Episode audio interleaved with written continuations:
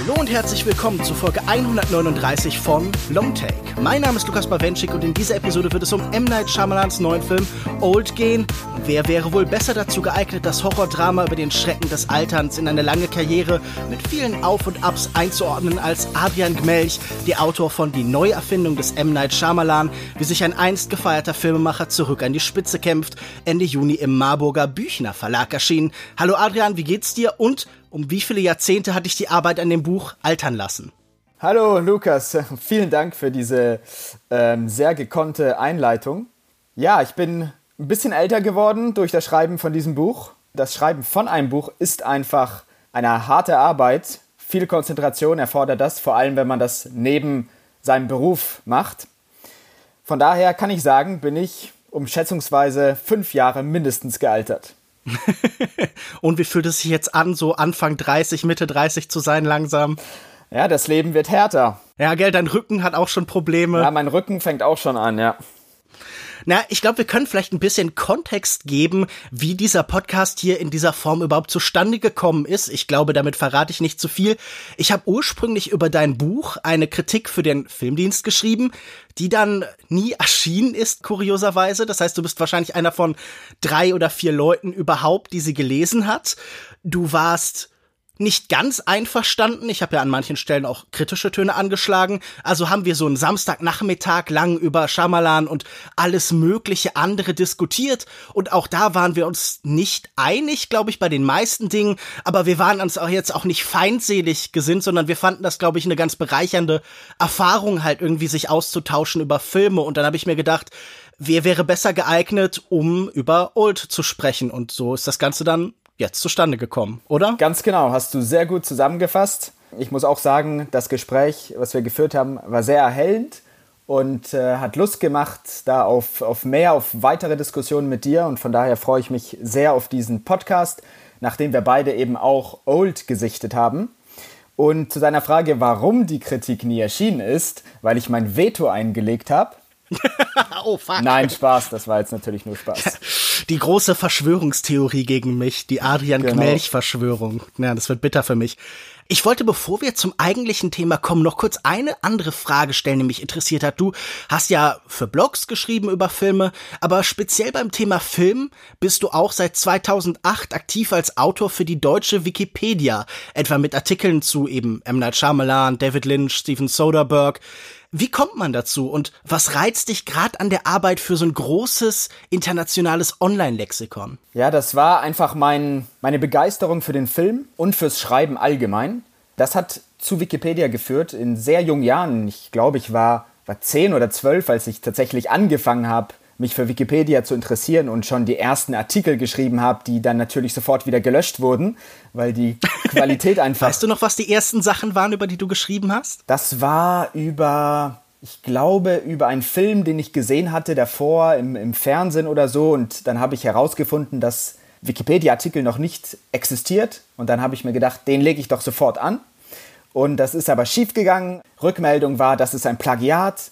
Und ja, da habe ich mich dann wohl zu sehr äh, inspirieren lassen von anderen, die schon bereits über diesen Film irgendetwas in anderen Online-Lexika geschrieben hatten. Aber ich habe schnell aus meinen Fehlern gelernt. Meine Artikel wurden dann zum Glück auch weiter angenommen von der Community bei Wikipedia. Und meine Begeisterung zu Shyamalan und zu anderen Filmemachern ist stetig gestiegen. Und irgendwann habe ich dann damit begonnen, wirklich alle Artikel rund um M. Night Shyamalan bei Wikipedia aufzusetzen oder zu verbessern, beziehungsweise einfach mehr Informationen noch in die Artikel zu bringen, weil viele einfach einige Informationen nicht aufgeführt haben. Auch zu David Lynch habe ich dann einiges geschrieben, von dem ich auch sehr ähm, begeistert bin. Und den Artikel zu Old jetzt, hast du auch den geschrieben? Den Artikel zu Old habe ich nicht geschrieben. Wie kommt's? Einfach weil in den letzten Jahren ich leider weniger Zeit habe, für Wikipedia Artikel weiterzuschreiben. Und deshalb schaue ich einfach nur ab und zu die Artikel, die mir wirklich am Herzen liegen, ob die weiterhin aktuell gehalten sind oder ob da Informationen fehlen, die hinzugefügt werden müssen. Das ist leider so. Der Beruf nimmt dann leider doch sehr viel Zeit in Anspruch und es bleibt etwas weniger für Wikipedia. Ein tragisches Schicksal, aber ich denke, es werden auch andere Leute in die Bresche springen können. Wie schon angekündigt, wir sprechen heute über M. Night Shyamalans neuen Film Old unter Corona-Bedingungen Ende 2020 in der Dominikanischen Republik gedreht und jetzt seit dem 29.07. in den deutschen Kinos. Ein High-Concept-Film, wie er im Buche steht, relativ lose basierend auf dem Graphic Novel Sandcastle von Pierre-Oscar Levy und Frederick Peters. Die Handlung ist schnell umrissen. Das Ehepaar Guy und Prisha, gespielt von Gail Garcia Bernal und Vicky Creeps, fahren mit ihren Kindern Trent und Maddox in den Urlaub. Sie stehen kurz vor der Trennung. Prisha hat eine Krebserkrankung. Beides haben sie den Kindern noch nicht mitgeteilt. Im tropischen Resort sollen letzte Erinnerungen an das harmonische Beisammensein entstehen. Der Manager der Anlage erzählt ihnen von einem abgelegenen Strand. Gemeinsam mit anderen Gästen brechen sie dorthin auf. Spätestens als die Leiche einer Frau angespült wird, ist klar, dass es sich nicht um einen gewöhnlichen Ort handelt. Der Filmtitel deutet es schon an. Man altert an diesem Strand sehr viel schneller als anderswo. Genau gesagt, zwei Jahre ungefähr in einer Stunde.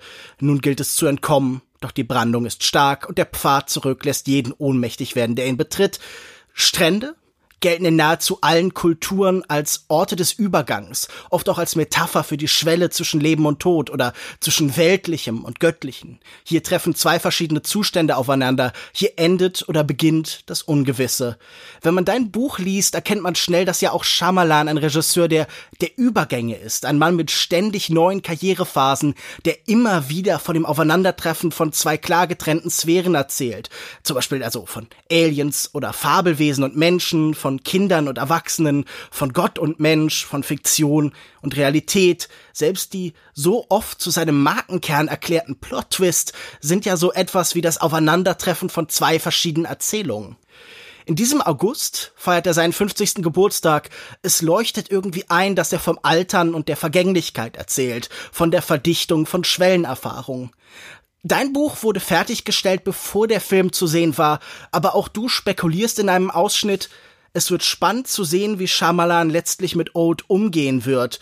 Wird der Film dem neuen Shyamalan ganz zuzuordnen sein? Wird es vielleicht bereits wieder neue Zeichen der Veränderung geben? Und ein ganz kleines Stück weiter schreibst du dann noch, wir können also Shyamalans Film in Zukunft am besten beschrieben werden. Bleibt es einheitlich oder treibt es den Filmemacher wieder in neue Gewässer? Ich finde, das ist ja eigentlich ganz schön, wenn dann jetzt das Ganze an einem Strand spielt. Das ist sicher kein Zufall. Ich würde noch ein letztes Zita äh, Zitat ergänzen. Dein Resümee. Der neue Shyamalan ist ein Special-Event-Regisseur. Bei einem neuen Film wird der Zuschauer wissen, dass er etwas Besonderes, etwas Eigenwilliges zu sehen bekommt. Eine Unterhaltung der etwas anderen Art. Und ich glaube, in unser Gespräch über den Film einsteigen würde ich dann einfach, indem ich dir diese Fragen, die du dir selbst gestellt hast, jetzt nochmal stelle. Also fangen wir mit der ersten an. Hast du das Gefühl, Shyamalan ist mit Old schon wieder dabei, in so eine neue Phase seiner Karriere einzutreten? Definitiv. Old ist wirklich ein Film, der wieder einige Themen natürlich von Shyamalan aufgreift, die er fast in jeden Filmen aufgreift. Von daher ist da etwas Kontinuität drin. Andererseits spürt man aber auch bei Old, wie schon bei den Filmen davor, seit 2015, also The Visit, Split, Glass, eine bestimmte Naivität, Kreativität, ein, ein quasi pubertierender Shyamalan, der da am Werk ist, meiner Meinung nach. Old ist wirklich voller kreativer Momente, zusammen mit dem Kameramann Mike Giulakis, der seit Split die Kamera bei allen Shyamalan-Filmen verantwortet bei den Aufnahmen, finde ich, spürt man das sehr stark, dass da wirklich viel ausprobiert wird, viel experimentiert wird mit neuen Aufnahmen. Und das war auch schon davor bei Glass, bei Split. Von daher ist man da wirklich in einer starken Kontinuität vom visuellen, von der Form, vom Inhalt her muss man aber sagen, dass Shyamalan mich diesmal überrascht hat. Einerseits, weil der Film, wie du schon davor gesagt hast, auf der Graphic Novel basiert, Sandburg, das ist etwas ungewöhnlich, dass Shyamalan das Gedankengut von jemand anderes übernimmt und dann natürlich selbst erweitert mit eigenen Gedanken. Aber das war davor nicht der Fall. Jetzt kann man natürlich, muss man sagen, bei der Hollywood-Klammer sozusagen bei Shyamalan mit Filmen wie Die Legende von Ang und After Earth, da natürlich auch, das basiert auch auf fremden Gedankengut. Nur ist das für mich eine Klammer in Shyamalans Werk und Schaffen. Und bei, bei Split, bei Glass, bei The Visit, bei den neueren Shyamalan-Filmen, das alles ist aus seinem Kopf entsprungen. Das ist bei Old anders und das finde ich, merkt man im Film auch teilweise an. Und gerade scheitert Shyamalan meiner Meinung nach bei diesem Film beim Ende, gerade dort nämlich ironischerweise, dort, wo er eben das Ende selbst erfunden hat. Also das, was wirklich den Film von der Graphic Novel unterscheidet, ist das Ende. Dazu kommen wir wahrscheinlich später noch und ich weiß nicht genau, ob ich hier auch über Spoiler sprechen darf. Doch, natürlich. Wir spoilern hier in der Regel eigentlich alles. Ich glaube, hier bei Longtake äh, sind wir alle davon überzeugt, dass ein Film in der Regel nicht nur einfach auf seinen Inhalt und auf irgendwelche Überraschungen zu reduzieren ist. Aber dann ist ja alles gut. Wir müssen ja nicht sofort einsteigen mit dem Ende, sondern wir können es ja trotzdem so ein bisschen daran tasten. Gerne.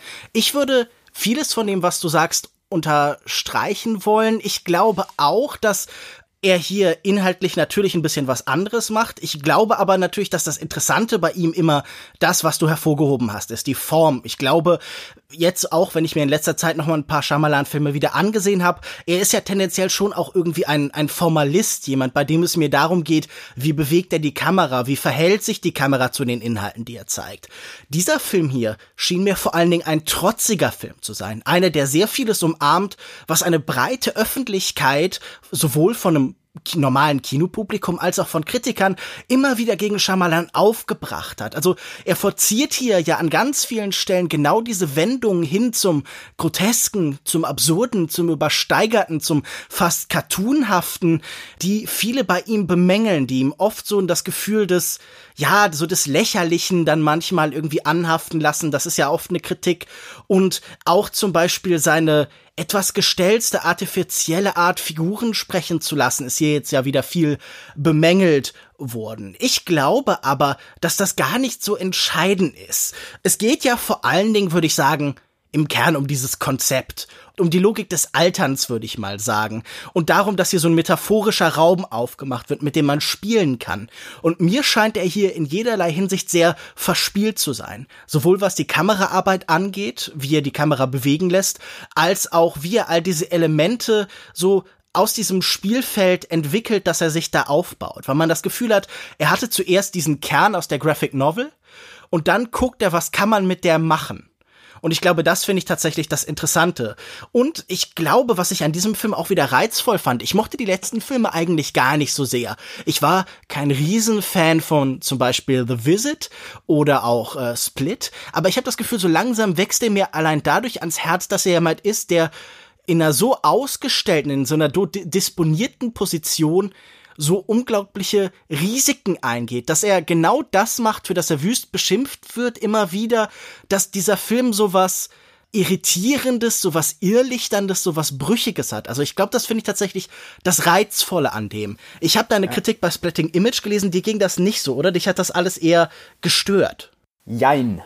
Also ich muss dir zustimmen, was du gesagt hast. In der Tat, also man kann sehr gut den neuen Shyamalan mit dem Wort verspielt beschreiben. Diese neuen Filme haben einfach etwas unglaublich ja, spielerisches an sich und wirken teilweise auch so ein bisschen künstlich bzw. aufgesetzt, das, was du auch meintest. Weil es ja auch immer so ein bisschen ums Erzählen geht, oder? Man hat immer das Gefühl, man sieht einer Geschichte nicht nur einfach zu, sondern man wohnt auch gleichzeitig so ein bisschen ihrer Konstruktion bei. Das ist ja auch natürlich noch mal sehr viel offenkundiger in so einem Film wie, keine Ahnung, Lady in the Water oder sowas, ja. aber das scheint mir öfter bei ihm mitzuschwingen. Ganz genau. Und bei den neueren Filmen ist auch eine gewisse Dosis an Humor dabei, die bei einigen früheren Filmen oft gefehlt hat, wenn man einmal Science und eben das Mädchen aus dem Wasser ausklammert. Und gerade diese, dieser Witz, der manchmal in diesen neueren Filmen mitschwebt, also The Visit zum Beispiel, wo man oft gar nicht weiß, habe ich jetzt Angst oder mhm. lache ich, ja? Das ist so ein Spagat zwischen Horror und, und Comedy. Und das findet man teilweise auch bei Old, finde ich zumindest. Da war auch, waren Momente Gelächter im Kino, obwohl das Gezeigte eigentlich traumatische Züge an sich hat. Und das ist so eine Art Diskrepanz, die man beim, bei, bei den neuen Filmen meistens wiederfindet. Aber das ist definitiv was Intentionales, oder? Ich habe das Gefühl, er spielt ja durchaus mit dieser Gleichzeitigkeit, mit diesen Tonalitäten, die so ein bisschen so eine Ambivalenz haben, die immer in die eine und die andere Richtung so umschlagen können. Also das hat er auch gesagt in mehreren Interviews, dass er das so als seinen neuen Stil bezeichnen würde. Und man kann sagen, der neue Shyamalan ist auch 100% Shyamalan, weil er all seine Filme selbst finanziert, was in der Szene äh, sehr selten ist. Mir fällt kein anderer äh, Filmemacher ein, der wirklich das Geld für seine eigenen Filme aufbringt. Zumindest nicht jemand, der so präsent und genau. bekannt ist, der auch so groß mit dem Studiosystem gearbeitet hat. Natürlich gibt es viele kleinere oder Experimentalfilmer, ja. die so am Rand eher so marginalisierte Figuren, aber jemand, der derart groß war, da ist das sicher außergewöhnlich und ermöglicht ihm auch sicher eine Unabhängigkeit und eine Freiheit, die er definitiv auskostet, habe ich das Gefühl. Ja, eine Freiheit, die er mit äh, den Hollywood-Filmen eben For the Visit völlig verloren hat. Also mit Die Legende von Ang, After Earth. Da ging hat Shyamalan ja quasi seinen Namen verloren. Also man hat schon seinen Namen gar nicht mehr fürs Marketing verwendet. Und davor erinnere ich mich noch gut, also die, die Filmplakate zu, zu Das Mädchen aus dem Wasser, äh, The Happening, äh, The Village, ganz groß, war immer M. Night Shyamalans Name drauf. Und die, die wirklichen Hauptdarsteller waren eigentlich nur, nur Nebensache. Ja, die Namen so Mark Wahlberg, dann das, äh, das ganze Cast von, von The Village. Das war eben. Mhm. Oder Mel Gibson. Ja, der Mel, war Mel Gibson noch bei Science. Also da stand und der, die, die, Titel waren ja auch immer M Night Shyamalan's Science oder M Night Shyamalan's The Village. Also die offiziellen Titel quasi, wo schon der Name von, von, von, von, von Shyamalan drin war.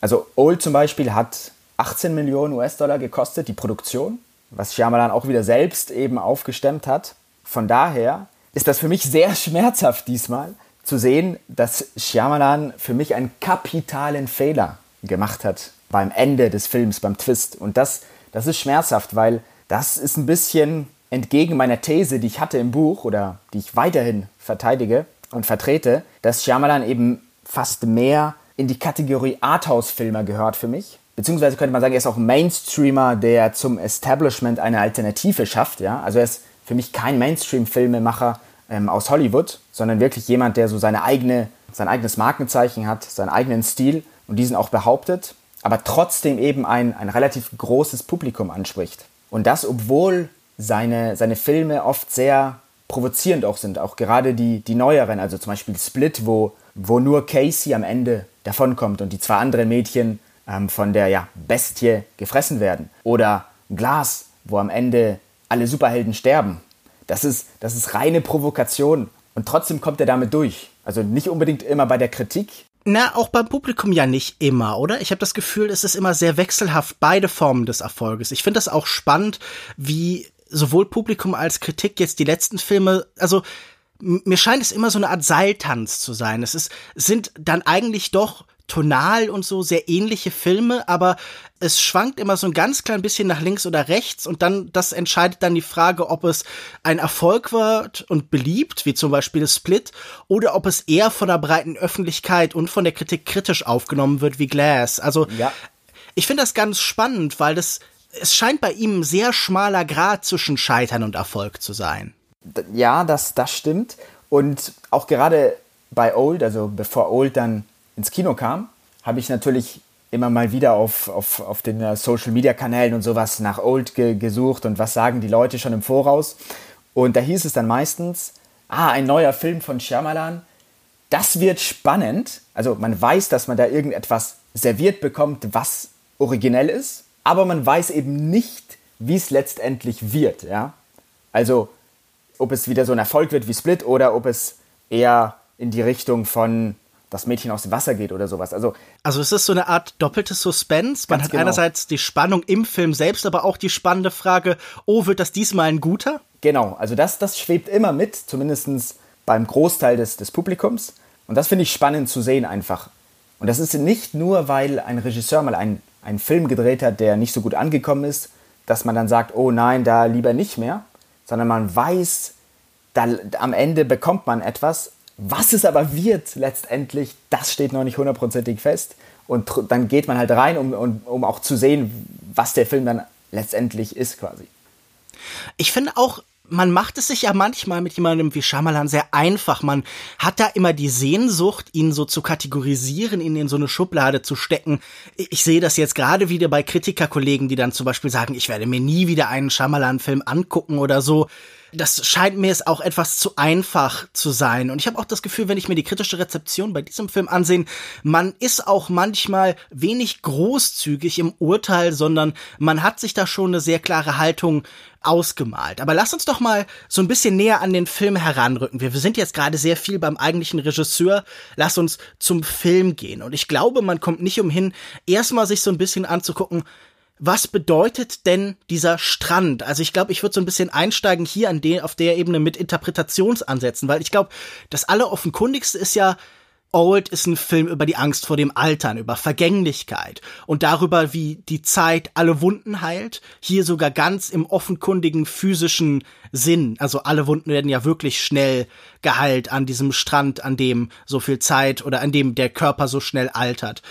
Dann würde ich aber auch sagen, was überall anklang, aber was irgendwie nicht so richtig erforscht worden ist, es ist sicher auch ein Film über Fiktion über Medialität, über die verdichtende Erfahrung des Kinos, weil wir als Zuschauer sehen, wie Leute schnell altern, während wir nur um diese 108 Minuten oder so altern. Wir sind geschützt vor der Zeit, wie wir auch sonst vor dem Schrecken von dem, was in Shyamalan-Filmen passiert, geschützt sind und wir sehen diesem Vergehen zu. Und natürlich geht es also auch um Zeit, um Zeiterfahrung, um die Subjektivität von Zeit, um dieses Gefühl, das vielleicht auch heute oft da ist, von Beschleunigung.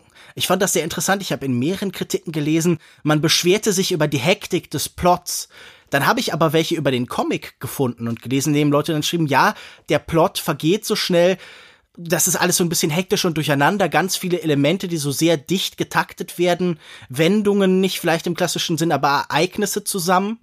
Und da wird es wohl darum gehen, dass man dieses schnellere Vergehen auch in der Form einfängt. Und das fand ich irgendwie ganz gelungen tatsächlich. Und ich würde sagen, durch den Kontext heute ist es auch irgendwie ein Film natürlich über über Corona, oder? Über ein medizinisches Problem, das so ja. eine Formlosigkeit im Dasein erzeugt. Leute, die plötzlich Phasen ihres Lebens verpassen, als die beiden Teenager da sitzen und dann sagen, ja, wir werden nie einen Abschlussball haben oder sowas. Da dachte ich auch an die aktuelle Corona-Situation.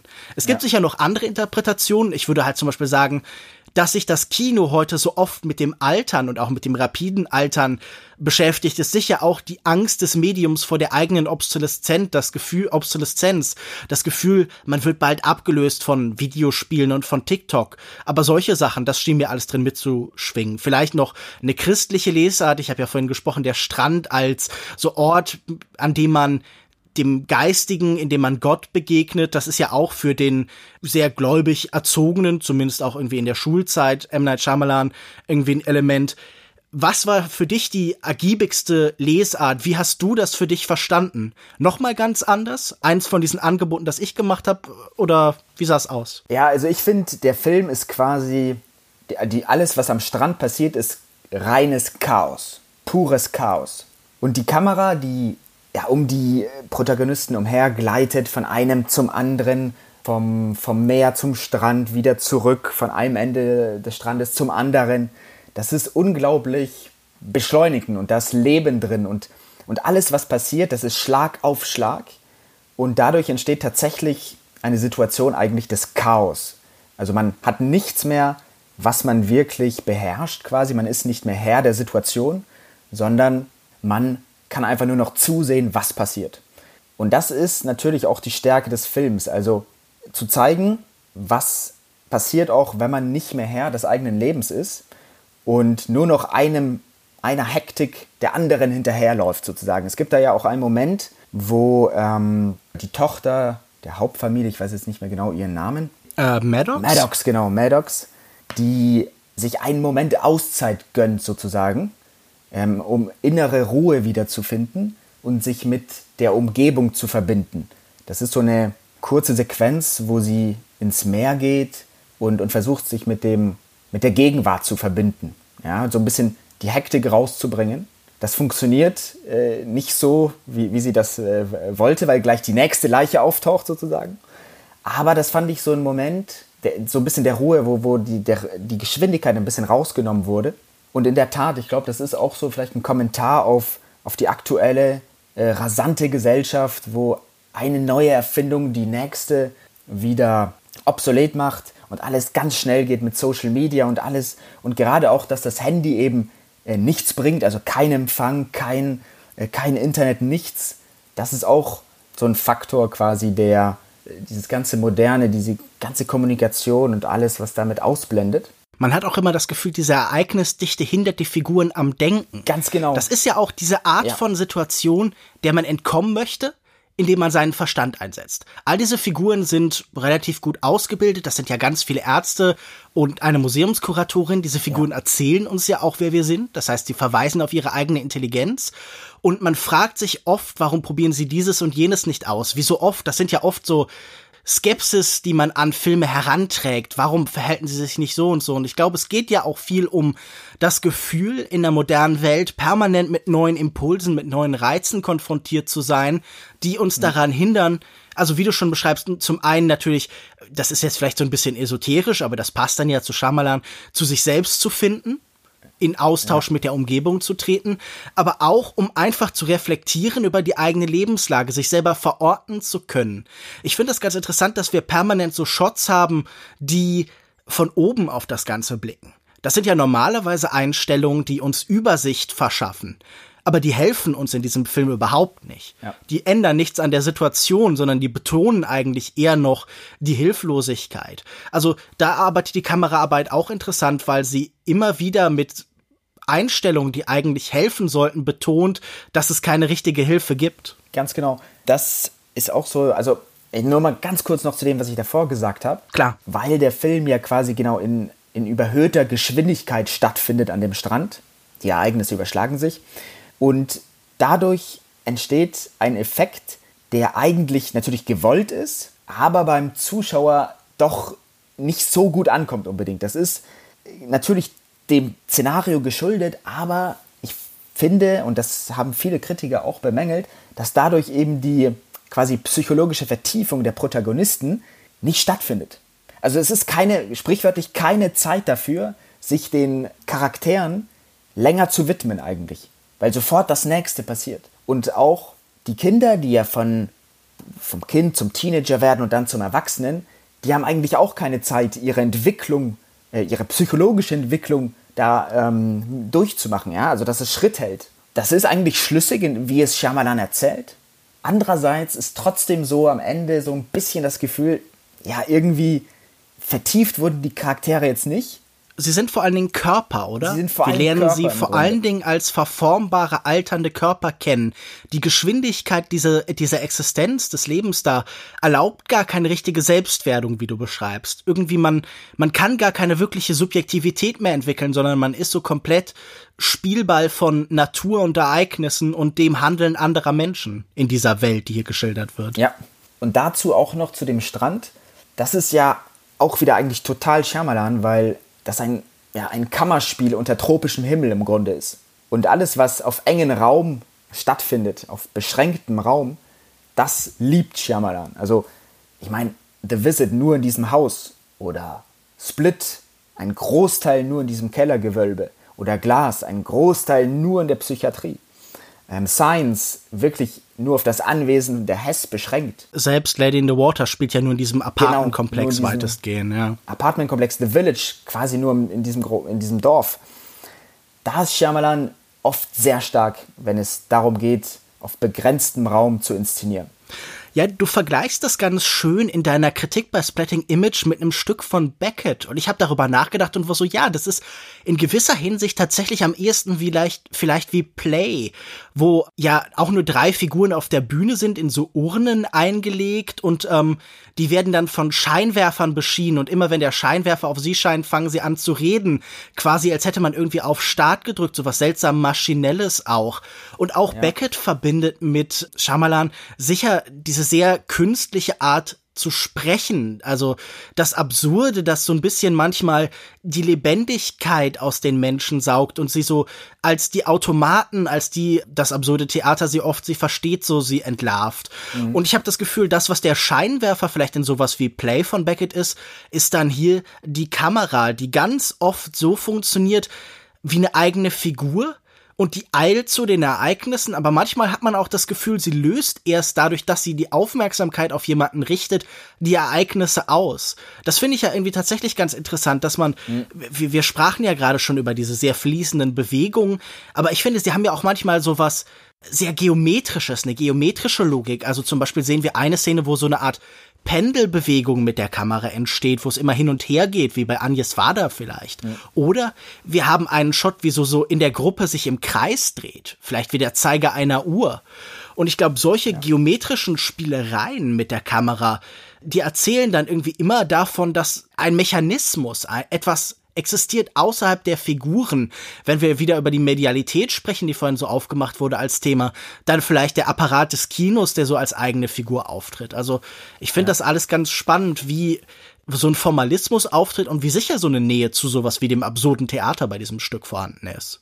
Auch das Endspiel von Beckett funktioniert ja so ähnlich eigentlich. Und also Warten auf Godot, das erinnert mich auch immer. Man kann auch nicht entkommen genau, also oder man, man geht zumindest man wartet nicht. Im Grunde, also bei Shyamalan ist es nicht Warten auf Godot, sondern Warten auf den Tod ähm, an diesem Strand. Wäre natürlich auch toll, wenn Godot vorbeikommen würde und einem helfen würde. Vielleicht kann er irgendwie ein Seil Ganz genau. So. Ja. Eine Sache vielleicht noch auch zum, zum neueren Shyamalan, die mir da aufgefallen ist, weil ich habe so Sachen im Kopf, die ich sonst vergesse. Ähm, das ist, es gibt ja einen Rapper auf dem auf dem Strand auch. Midsize Sedan. Genau. Er ist nicht Lil, er ist nicht Big, er ist Midsize. Bisschen ein Boomerwitz, aber ich fand's eigentlich ganz charmant. Ja, und, und das ist typisch Shyamalan, also der, der, der Neue, so wie ich ihn immer nenne. In jedem dieser Filme taucht immer ein Rapper, Rapper auf. Ja? Also bei, bei The Visit ist es noch der Junge, der rappt und, und Kanye West, quasi den, den, der, der neue Kanye West werden will. Bei Split ist es auch Kevin Wendell Crump, wenn er zu dem neunjährigen Dennis transformiert, der dann auch als Kanye West durch die Gegend rappt. Und das war für mich immer so unvorstellbar. Also man, man stellte sich das mal vor, irgendwie in, in Science oder in Unbreakable oder The Sixth Sense. Das, das geht nicht, ja. Und das ist auch so, ist einfach jetzt Teil des, des neuen Shyamalans. Und, und auch wenn das manchmal deplatziert, deplatziert wirkt, ja, so für mich manchmal, ist es dann doch irgendwie so ein Element, was, was dann doch nochmal für, für, für vielleicht so Witz sorgt oder, oder für Irritierung, ja.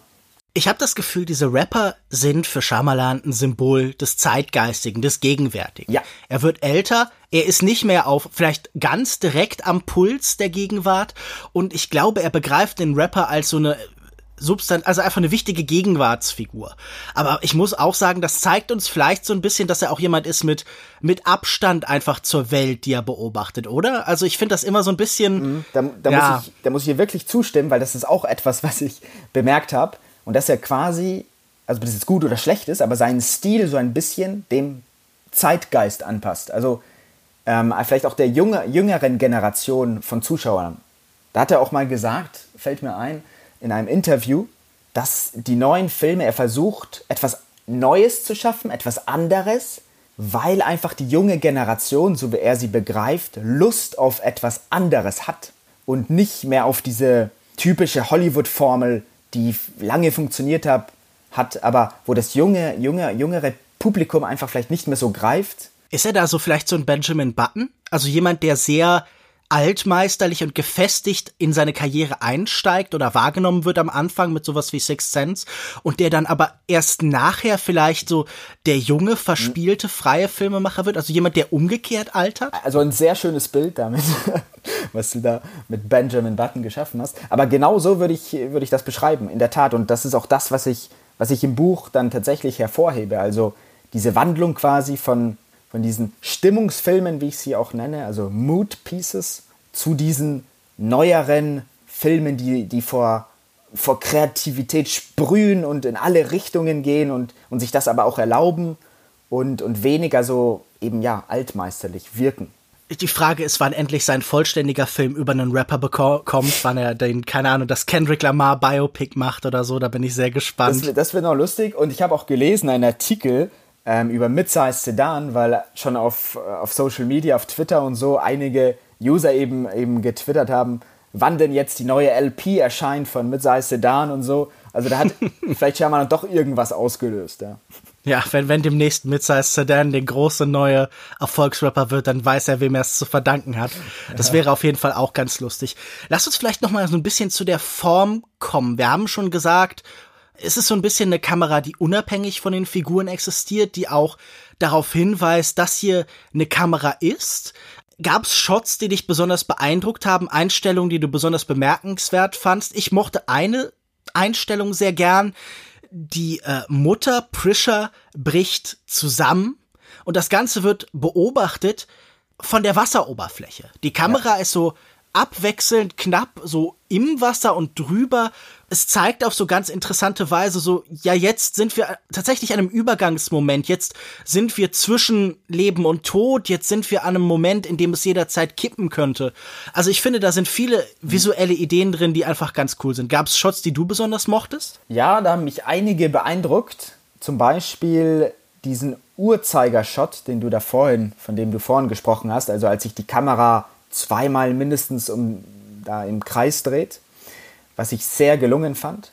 Aber es gab auch noch einen anderen, den ich, den ich sehr mochte. Also wenn dann Shyamalan auch experimentiert ein bisschen mit den Altersschwächen der Figuren, unter anderem die Kurzsichtigkeit von, von Guy, ähm, dem Vater. Das finde ich auch im Point-of-View-Shot gezeigt dann. Äh, eigentlich sehr gelungen. Und auch Prischkas Halbtaubheit. Also wo auch die Kamera sich dann so dreht im Kreis. Erstmal hört man alles und dann deckt sie mit der einen Hand ihr Ohr ab und dann hört man gar nichts mehr und die Kamera dreht sich weiter. Und das finde ich auch totale Tonlosigkeit quasi im, im Kino. Das fand ich auch sehr gewagt und aber sehr, sehr gut auch herübergebracht, also inszeniert. Also da kann man sich einfühlen quasi in den Charakter, ja, das tatsächlich nichts mehr hört quasi, nur noch auf einem Ohr. Ja, ist weniger an der Psychologie der Figuren interessiert, als vielmehr mhm. an ihrer Wahrnehmung oder an, an, an, ihrem Sensorium, an ihren Sinnen, an der reinen Phänomenologie ihrer Existenz. Also ich glaube, ja.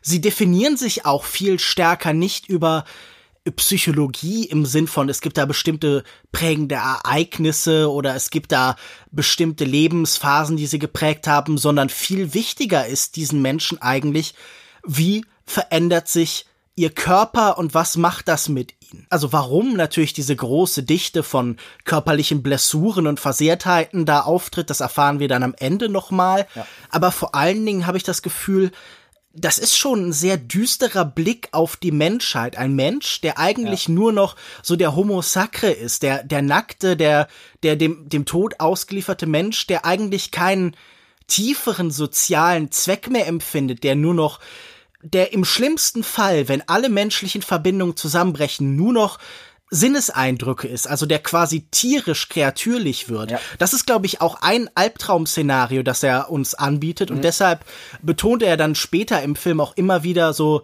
ein soziales Zusammenkommen. Die, das Einzige, was den Mensch vor dem Schicksal bewahrt, einfach rein ein Sensorium zu sein, das von außen auf Sinneseindrücke reagiert, ist die Beziehung zu anderen Menschen. Da fallen mir auch noch zwei, mindestens zwei oder drei Punkte ein. Erstens erinnert mich das manchmal, das ist so ein bisschen wie, also sagen wir, David Cronenberg oder auch mhm. Julia Ducournau Light Version. Mhm. Du meinst so Body genau, Horror? Body Horror, Körperhorror. Aber Shyamalan scheut den, den Blick. Er zeigt schon, was passiert. Man kann sich dann auch vorstellen, was passiert.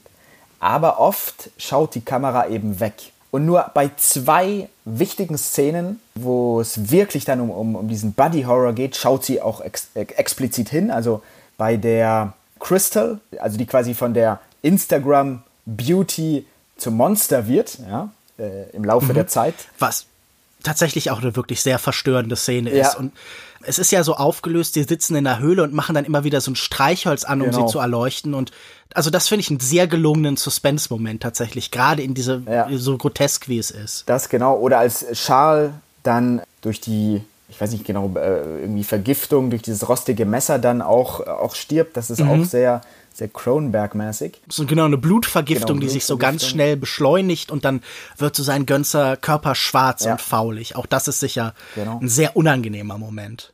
Aber du hast schon recht, es ist bis auch, trotz dieser Momente, es ist auch eher ein Film über das Nicht-Zeigen, ein Film über das Weggucken. Ja, und nicht nur natürlich. Äh, nur ganz kurz, genau, also das wollte ich sagen, genau, ein Film über, über das, das Weggucken, also nicht hinschauen eigentlich. Und, und das auch der, der Fantasie des Zuschauers überlassen einerseits. Andererseits ist das auch wieder so ein Merkmal, was man schon früher viel bei Shyamalan gefunden hat. Ja? Also bei The Village gibt es viele Szenen, wo sich die Kamera dann einfach wegdreht, obwohl etwas sehr Wichtiges passiert. Zum Beispiel als, als eine der Hauptfiguren erstochen wird. Ja? Oder, oder als, als ein Kuss zwischen, zwischen den zwei Hauptfiguren ja, passiert sozusagen. Da dreht sich die Kamera dann auch scheu weg. Und das ist hier auch der Fall ähm, bei, bei Old. Was auch sehr provokant eigentlich ist, finde ich. Also zum mhm, Beispiel. Dieses Elliptische meinst du? Genau, also manchmal ist es auch etwas zu viel fast me me meines Geschmacks. Also da, da heißt es dann plötzlich, sieht man eines äh, von der Kameraperspektive vom Sand aus nach oben gefilmt, die, ich glaube, die, die Oma ist es, die sagt, der, der Hund ist gestorben. Man sieht den Hund einfach nicht, dass er gestorben ist. Ja, man sieht den toten Hund nicht, man sieht die Leichen, den Leichnam nicht. Und man sieht ihn auch nie wieder im Film. Also man hört einfach nur, er ist gestorben, aber man sieht nichts. Und auch die Leiche, die verwest ist, man, man sieht einfach nichts, ja, außer ein paar Knochen. Mhm. Aber man hat zum Beispiel diesen coolen Shot durch den, die, durch die Knochen, durch den Brustkorb. Das finde ich eigentlich, sich so in diese Lage zu versetzen, dieses verfallenen Körpers. Ich finde, das ja. hat ja auch so eine, eine eigene Drastik, ohne im eigentlichen Sinne explizit zu sein. Das ist immer so etwas, was, was ich bei Shyamalan nie, nicht hundertprozentig immer richtig verstanden habe. Also, das hatte ich auch im Buch geschrieben, gerade wenn es auch darum geht, zum Beispiel um, um Sexualität bei Shyamalan, äh, verweigert er eigentlich das Weitergehen und den Blick. Ja, das haben wir auch bei Old, wo, wo die, die, die Teenagerin ähm, dann, dann plötzlich schwanger ist. Man hat aber nichts gesehen eigentlich, also man, ja, man kann es nur erahnen.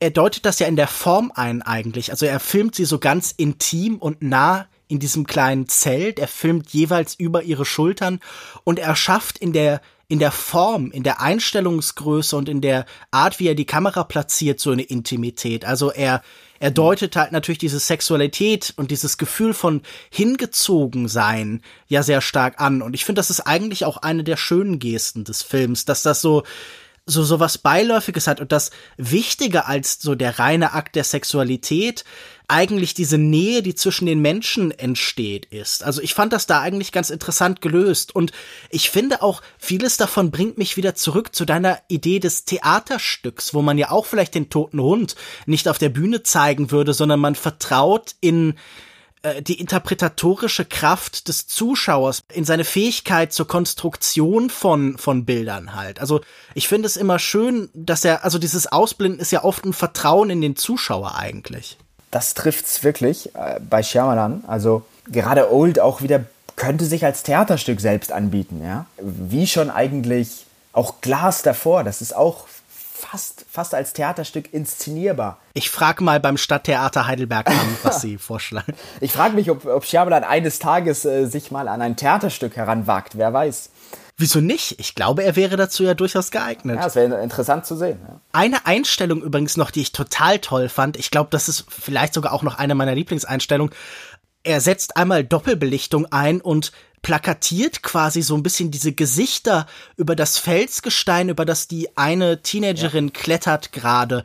Wir haben dann so diese Gleichzeitigkeit der Bilder, das ist ja die Doppelbelichtung, zwei Bilder, die so mhm. ineinander mhm. übergehen, die so zu, zusammenfließen und das Felsgestein wird dann wie so, ja, Runzeln oder Falten auf ihrem Gesicht und das heißt, wir sehen, wie der Ort sie alt macht, ohne dass das irgendwie mit Make-up passiert oder sowas. Ich fand, das ist eine ganz tolle visuelle Idee einfach, oder nicht? Ja, das hat in der Szene sehr, sehr gut funktioniert. Also sehr gut gelöst. Also mit diesen Falten und so und dass das so quasi über die Gesichter, also das fand ich auch sehr, sehr hervorragend ähm, umgesetzt. Ich hätte noch eine Frage. Ja. Er hat in Interviews vorher gesagt, er mag, dass das Kino unser Zeitgefühl verwirren kann oder dass er uns Sachen zeigen kann und die empfundene Zeit ist eine andere als die durchlebte. Es gibt ja dieses berühmte Gregory Curry Zitat, Film represents time by means of time, also Zeit stellt das Vergehen von Zeit im Gegensatz zu anderen Kunstformen dar, in dem tatsächlich diese Zeit vergeht. Hast du das Gefühl, er macht mit der Zeiterfahrung als Zuschauer tatsächlich was besonders Interessantes. Also ich habe das Gefühl, er erzeugt so ein bisschen ein Gefühl von Hektik, aber ansonsten hätte ich mir mit diesem Konzept von Duration eigentlich mehr gewünscht. Also irgendwie da findet er für mich nicht so spannende Gedanken und Ideen oder ist dir da was eingefallen? Wie du schon sagst, also der Moment der Hektik, der Beschleunigung, das Überschlagen der Ereignisse, das kommt alles sehr, sehr gut rüber. Aber auch hier würde ich, würde ich auch ein bisschen Kritik üben, weil ansonsten finde ich auch, dass, dass er da ein paar Sachen einfach nicht, nicht genug auserzählt oder, oder verwendet einfach in der, in der Geschichte. Also viel konsequenter wäre es für mich, dass der ganze Film eigentlich nur am Strand spielt und auch am Strand endet. Ja, und die, und die Hauptpersonen nicht davonkommen. Das wäre für mich die ganz konsequent gedacht. Also mhm. die, diese Logik ganz konsequent bis ans Ende gedacht. Dass der Strand quasi so eine Art, ja, das Leben symbolisiert und, und der Mensch da im Schnelldurchlauf quasi durchgeht, aber am Ende nur noch der Strand da ist, aber der Mensch nicht mehr. Du meinst, keine Ahnung, Sartres geschlossene Gesellschaft ist weniger spannend, wenn es noch zwei Zusatzräume gibt, wo man zwischendurch hingehen kann, um Kaffee zu trinken. Ich verstehe, was du meinst. Ich glaube, es wäre, es hätte dem Film sicher gut getan, wenn diese Metapher stärker was Geschlossenes hätte. Ja. Also wenn dieses, auch dieses Gefühl des nicht entkommen können stärker betont werden würde. Das würde, glaube ich, den Horror steigern. Da hast du wohl recht. Auch zu zeigen, im Grunde, wir Menschen sind, sind nur kurz da äh, im Angesicht der Zeit, des, des großen Ganzen. Wir sind nur ganz kurz eigentlich da und, und danach ist mhm. schon etwas ganz anderes wieder. Und, und das finde ich viel beängstigender eigentlich, dieser Gedanke. Wir sind ja nur eine ganz kleine Randnotiz in diesem äh, quasi Zeitgefüge, ja. Und tatsächlich entscheidet er sich genau gegen diesen großen Gestus, der, wenn du ihn jetzt so beschreibst, mir auch viel einleuchtender erscheint und kreiert ein relativ offensichtliches existierendes Außen zu diesem geschlossenen Kern. Er erzählt uns im Endeffekt, das Ganze wird benutzt, dieser Strand, der durch diesen außerirdischen, dieses außerirdische Gestein halt irgendwie entstanden ist. Wir wissen darüber nichts, das ist ja auch okay, wofür da auch eine Erklärung suchen, das wüsste ich jetzt nicht. Aber er sagt, dieser Strand wird genutzt von Wissenschaftlern, um Krankheiten und neue Medikamente zu testen. All diese Menschen sind ausgewählt worden, weil sie bestimmte körperliche Probleme, Dispositionen haben Jetzt wird an ihnen dann halt ein Medikament erprobt jeweils. Das ist dieser spezifische Cocktail, den sie am Anfang des Hotels, Hotelbesuchs erhalten. Weil man so das Leben so verdichtet hat, kann man diese Sachen testen. Du hast gesagt, dieses Ende, dieser, ich würde nicht sagen, es ist ein Twist, es ist mehr eine Erklärung, oder? Ich glaube, der Begriff des Twists ist da vielleicht ein bisschen zu weit gedeutet, weil nicht wie in The Village ein komplett neuer Blick auf das Ganze entsteht, sondern einfach nur der Zusammenhang einfach vervollständigt wird. Aber das hat dich sehr gestört. Warum? Nur weil dadurch diese Metapher aufgebrochen wird oder gibt es da noch andere Sachen, die dich ärgern? Es gibt äh, eine Reihe von, von Sachen, die mich daran ärgern. Mhm. Ähm, fangen wir mal an. Also erstens geht damit das, das Mysterium, das, das Unerklärliche völlig verloren, ja. Das macht er aber doch meistens, oder? Ist Shyamalan nicht sowieso schon immer so ein, ein großer Entzauberer, ein Mystifizierer gewesen?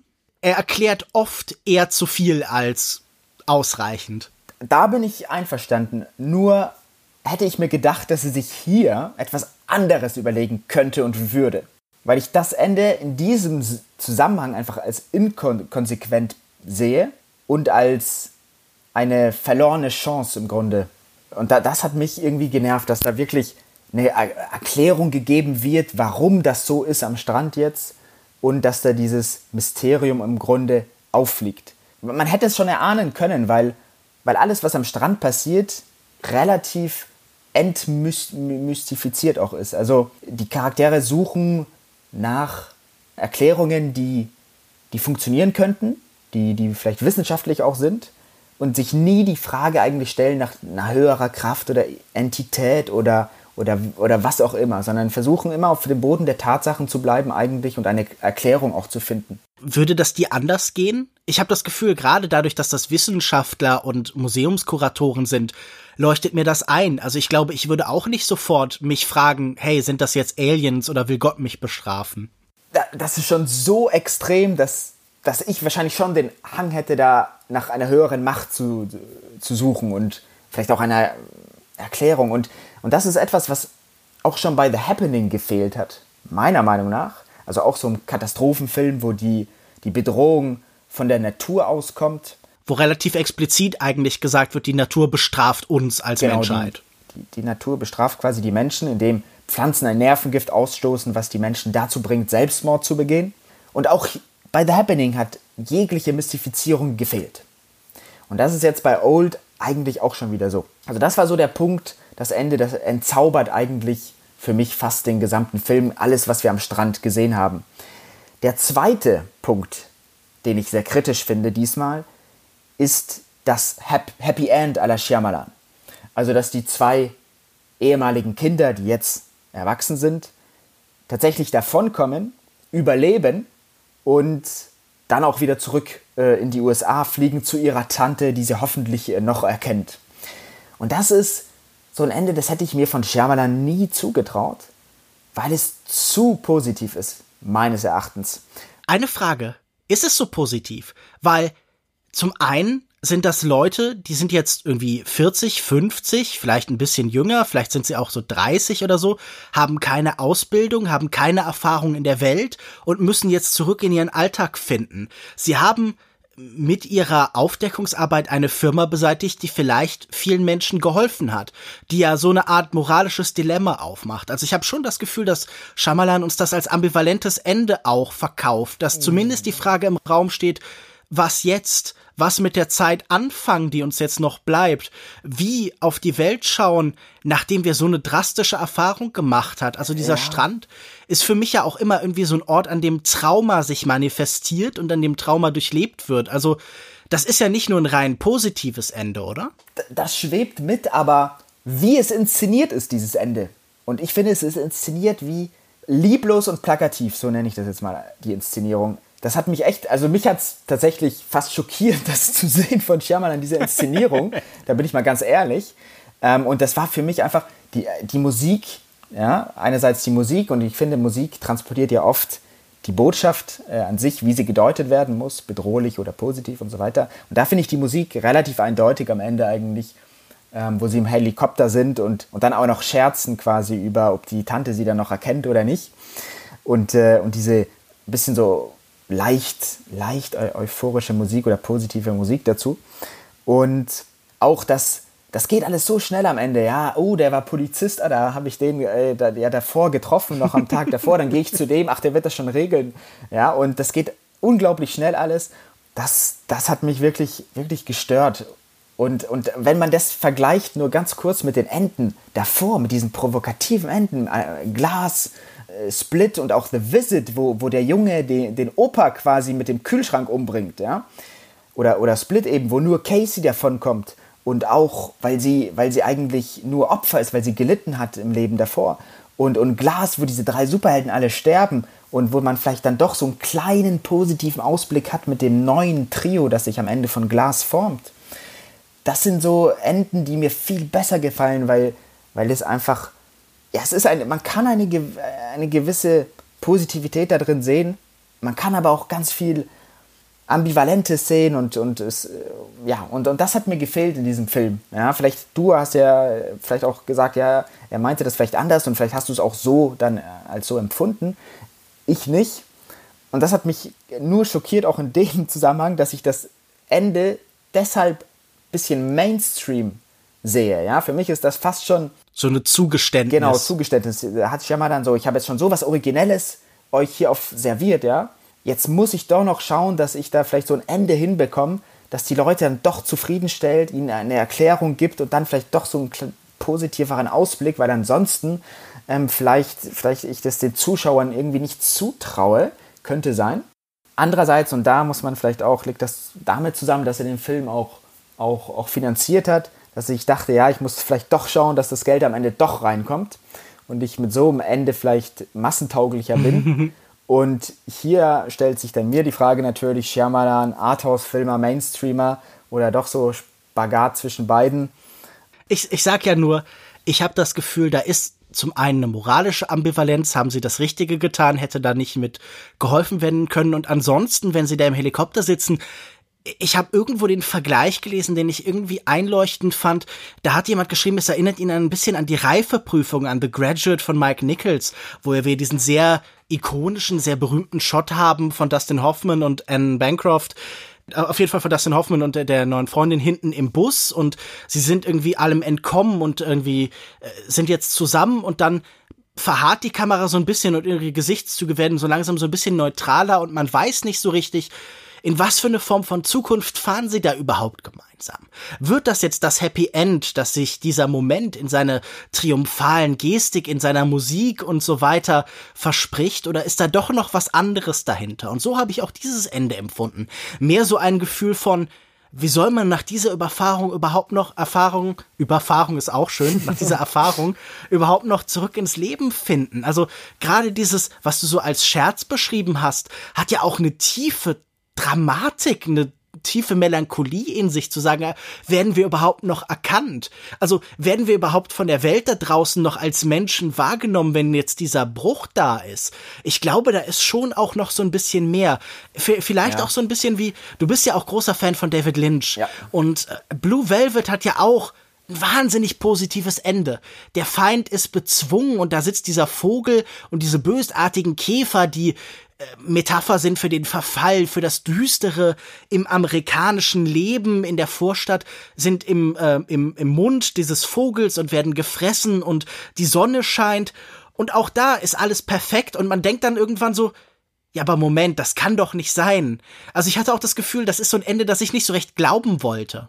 Ja, das sind aber, aber? meiner Meinung nach schon nochmal zwei andere, andere Dinge. Also Blue Velvet, das Ende ist so überzeichnet positiv, dass mhm. ich mir sofort gedacht habe, okay, das ist alles hier wirklich schöne Facette, aber jetzt habe ich durch den Film gelernt, was unter der Facette eigentlich wirklich steckt. David Lynch pur, also was sich darunter tatsächlich verbirgt. Und, und bei Shyamalan, also zumindest jetzt bei diesem Film ist mir das nicht, nicht so rübergekommen. Ich weiß es immer zu schätzen, was du immer so herausholst aus, aus, aus, aus mhm. vielen. Aber du meinst, ich interpretiere zu viel Aber rein. Ich glaube, beim, da würde ich, glaube ich, interpretierst du zu viel hinein. Ähm, und was mich auch ein bisschen irritiert hat, ist, er hat ja den Film während, während der Pandemie gedreht. Es war einer der ersten amerikanischen großen Produktionen, die, die nach der oder während der Pandemie gedreht wurden. Dass dieses Ende so zwiespältig ist gegenüber medizinischer Forschung eigentlich. Und also es sind ja, es ist eigentlich ein Pharmakonzern, der, da, der dahinter steckt und Wissenschaftler eben engagiert hat. Das ist schon so am Ende, denkt man sich, es ist die Frage aufgeworfen, wie weit kann Medizin gehen, so in der Forschung, was ist erlaubt, was, was sind Menschenleben wert? Du meinst, das ist die falsche Frage zur falschen Zeit? Genau, und jetzt im Angesicht der Pandemie, wo wo eben auch viel Kritik an Pharmakonzernen, an, an den Impfstoffen entstehen und dass dahinter nur ein Business steckt und, und viel Geld einfach. Das ist schon gewagt, fand ich auch so ein bisschen ähm, das, das Ende so aus dieser Sicht. Du meinst vielleicht, dass M. Night Shyamalan heimlich Impfgegner? Hoffen wir es nicht. Hoffen wir nicht, genau.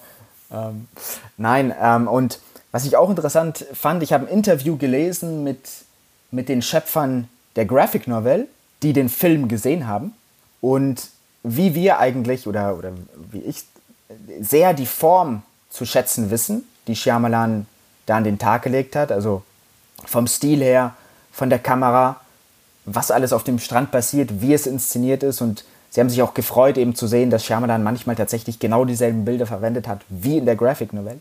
Aber wo sie dann wirklich, wirklich kritisch wurden, ist eben auch mit dem Ende, wo sie meinten, es es fällt dann alles auseinander und, und ihrer Meinung nach hätte Shyamalan das gemacht, weil es eben ein Film ist und, und Film funktioniert dann doch nochmal oft anders als, als eben Literatur. Und ähm, vielleicht nur, also die Graphic Novelle endet natürlich nicht wie der Film von Shyamalan, sondern das Ende der Graphic Novelle ist tatsächlich wie die einzige Überlebende, und zwar das, das Baby, was nämlich geboren wurde. Also das Baby stirbt nämlich nicht in der Graphic Novelle, aber im Film schon. Und in der Graphic Novelle ist halt das Baby dann am, am nächsten Tag erwachsen geworden, sozusagen die einzige Überlebende, weil alle anderen über Nacht gestorben sind und, und macht dann eben oder, oder baut dann eine, eine Sandburg eben und, und, und dann endet, endet die, die Graphic Novelle, was ich persönlich einfach besser finde als, als Ende und, und zufriedenstellender. Aber ich bin bei dir, dass das wahrscheinlich ein besseres Ende gewesen wäre. Ich finde das Bestehende jetzt auch nicht furchtbar. Aber ich, ich verstehe sofort, wenn Leute sagen, hey, da ist vielleicht auch eine Diskrepanz zwischen den Themen, die vorher waren und die, die dann am Ende angesprochen werden. Ich könnte immer noch argumentieren, okay, bei Medizin geht es natürlich auch um die Minderung von Verlusterfahrungen, moderne Medikamentierung verspricht auf die Bewahrung vom authentischen Selbst, aber ja, ich sehe da einen gewissen Bruch und ich weiß auch nicht, ob der 100% zielführend ist. Das ist sicher etwas, das besser hätte gelöst werden können. Ja. Ich bin aber, glaube ich, im Großen und Ganzen dann doch recht positiv gestimmt. Eine wichtige Frage hätte ich natürlich noch an dich. Ja. Wie heißt denn eigentlich nochmal der Film mit Jack Nicholson und Marlon Brando? das ist Duell am Missouri. Sehr gut, das habe ich mir auch rausgeschrieben. äh, das, das war tatsächlich etwas, ich finde, da ähm, simuliert er tatsächlich sehr schön so das Gefühl von Erinnerungsproblemen oder dem Altern oder so, weil ich tatsächlich einen Teil des Films damit verbracht habe, mich zu fragen, verdammt, wie heißt nochmal dieser Film von äh, Arthur Penn, glaube ich, ja. Genau. Also ich wusste es natürlich, ich wusste es natürlich schon. Nein, nein, Scherz. Ja, ja, klar. ich habe mir natürlich auch die Frage gestellt und war auch so, verdammt, warum kenne ich die Antwort nicht? Ja, gemein, ja, oder? Gemein. Das finde ich einen sehr schönen Trick von Shyamalan tatsächlich. Ja, aber das war so ein sehr gelungenes Element, ja. Vielleicht nur ganz zum Abschluss, ganz kurz nur Klar. etwas, was ich noch sehr wichtig finde, so wenn man Old in Shyamalans Werk einordnen möchte. Für mich persönlich hat sich das angefühlt, und das habe ich auch in der Kritik geschrieben, wie ein Mash-up quasi von The Visit und, und The Happening. Und das war für mich sehr interessant und spannend zu sehen, wie er quasi diese zwei Themen, also diese zwei Filme, miteinander vermischt. Also The Visit, wo es ja auch schon um, um das Älterwerden ging und die Probleme, die dann entstehen, wenn der Körper einfach äh, ge gealtert ist. Und The Happening, wo eben so ein unerklärliches Na Naturphänomen ähm, über die Menschen hereinbricht und, und dann eben zum Tode führt, was wir auch bei, bei Old haben. Und das fand ich sehr spannend zu sehen, wie er da quasi zwei Themen, die er schon in anderen Filmen reichlich quasi thematisiert hat, ja, wie das wieder in Old quasi zusammengeflossen ist und, und zu, zu, zu einem eigenständigen Film. Das fand ich, fand ich sehr spannend. Ja, ja ich meine, Peter Bogdanovich hat gesagt, jeder Regisseur dreht immer wieder denselben Film und zumindest hier wird das ein bisschen sichtbar, dass da bestimmte Elemente wieder aufgegriffen werden sind. Die sind ihm halt wichtig, die faszinieren ihn. Mal sehen, was er damit in Zukunft machen möchte. Ich würde für mich noch ein kurzes Fazit abgeben, dann kannst du gern noch ein paar abschließende Worte zum Film sagen ich glaube, wenn ich so zurückblicke auf diesen Film, was mich am meisten beeindruckt, ist diese vollständige Intentionalität, dieses Gefühl, da ist jemand, der hat eine klare Vision, der hat eine klare Vorstellung von dem, was er schaffen will. Da ist wenig, was einfach eine Aneinanderreihung von Coverage ist. Man hat nicht das Gefühl, er filmt alles mal ein bisschen und setzt es dann nachher zusammen, sondern da ist jemand, der hat eine klare Vorstellung von seinen Bildern, der arbeitet am Einzelbild, der formt das Einzelbild und das ist eine Eigenschaft, die leider im Kino heute fast zur Seltenheit geworden ist. Und solange Shyamalan das bietet, ist er für mich ein sehr interessanter Regisseur. Und ich finde, dieser Film bietet mir einfach durch seine Kernthematik wahnsinnig viel an. Nicht alles, was er daraus macht, ist komplett überzeugend. Manches könnte er sicher intensiver besprechen. Aber ich muss sagen, ich hatte durchaus Vergnügen an diesem Film und bin gespannt, was die Zukunft bei ihm bringt. Äh, wie geht's dir? Was ist dein Fazit? Ja, mein Fazit geht ein bisschen in dieselbe Richtung. Also ich finde einerseits mich so, so bestätigt ähm, in der Neuerfindung des Shyamalan, also dass das Old das weiterführt, dieses Konzept und manchmal sogar noch ins Absurdere treibt als die Filme davor, wie wir besprochen haben. Und andererseits ihn aber auch wieder natürlich als diesen Special Event Regisseur bestätigt, auch wenn man am Ende nicht unbedingt weiß, ob ob das dann sehr positiv ist oder, oder etwas zwiespältiger das Resultat. Aber das finde ich, zeichnet einfach Shyamalan aus und, und ist, ja, gehört zu seinem Charme eigentlich. Old persönlich hat mir sehr viel Spaß gemacht, den, den Film zu sehen, gerade wie virtuos da mit der Kamera, mit der Kamera umgegangen wird und wie die Themen auch herausgearbeitet werden und wie auch ältere Themen von Shyamalan aufgegriffen werden und auch neu verarbeitet werden. Und ähm, ja, wäre da nur dieses Ende nicht. Ansonsten wäre alles gut. Der Plot-Twist wäre, gäbe es keinen Twist, wäre alles besser. Adrian, Danke, dass du dir Zeit genommen hast für das Gespräch. Wenn Leute mehr von dir lesen, hören, sehen möchten, dann können sie natürlich zum einen dein Buch Die Neuerfindung des M. Night Shyamalan, wie sich ein einst gefeierter Filmemacher zurück an die Spitze kämpft, beim Büchner Verlag kaufen. Ich glaube, es gibt das überall oder bei Amazon, bei genau. allen kleinen Buchläden könnt ihr es sicher auch bestellen. Überall. Unterstützt euren lokalen Buchladen, sagt denen, bringt mir bitte das Buch. Gibt's sonst noch irgendwas, das du gern pluggen möchtest, wo du denkst, darauf möchte ich gerne noch hinweisen, das habe ich geschrieben oder gemacht? Wikipedia-Artikel, auf die du besonders stolz bist? Ja, also ich, ich muss zugeben, einige wurden, ähm, gerade Artikel über Shyamalan und, und, und Filme, die, die wurden ähm, als lesenswerte Artikel von der Community bewertet, was ich immer so auch als Ansporn empfunden habe. Ja, es freut mich einfach, diese Infos äh, weiterzugeben an, an Leser, die, also es ist halt einfach so, Wikipedia wird ja weiterhin einfach als eine der meistbesuchten Webseiten überhaupt. Und äh, da weiß man, dass da eine Leserschaft dahinter steht und eben Leser, die nach Informationen suchen. Und wenn man da einen Artikel gut aufgearbeitet hat, dann, dann ist es schon eine Zufriedenheit an sich. Genau. Aber es gibt jetzt kein soziales Netzwerk oder so, wo du sagen müsstest, da soll man dir folgen oder so. Nein, nein. okay, gut. Dann äh, mache ich noch hier den üblichen Social Media Kram, den es bei so Podcasts eben gibt. Ihr findet diesen Podcast natürlich auf Twitter unter longtake.de. Ihr findet ihn bei soundcloud.com slash longtakepodcast. Ihr könnt uns dort überall gerne Feedback zukommen lassen. Habt ihr dieselbe Meinung wie wir oder eine ganz andere? Wir freuen uns über jede Form von Feedback und darüber, dass dieses Gespräch nicht nur einseitig an euch rausgeht, sondern vielleicht auch was zurückkommt. Mich findet ihr auf Twitter unter @kinomensch und regelmäßig beim Filmdienst filmdienst.de, bei Kinozeit, bei Filmstarts und so weiter. Natürlich könnt ihr auch meine anderen Podcasts hören, Katz, den kritischen Filmpodcast und Kulturindustrie. Da haben wir in der letzten Folge über In the Heights gesprochen und über Bad Luck Banging, den Berlinale-Gewinner und über eine Graphic Novel. Die war ja auch ein, ein Thema hier, eine Graphic Novel, aber es war ein anderes. Es geht um das Reitpferd von Ludwig II., auch sehr interessant. Das alles kann man sich anhören. Und dann bleibt mir nur noch zu sagen, vielen Dank fürs Hören und tschüss, bis zum nächsten Mal. Magst du noch Tschüss sagen? Ah, dann sage ich auch Tschüss. Ich wusste jetzt wirklich auch Tschüss sagen. Aber Alles natürlich, gut. vielen Dank fürs Gespräch, vielen Dank für die Einladung und vielen Dank fürs Zuhören.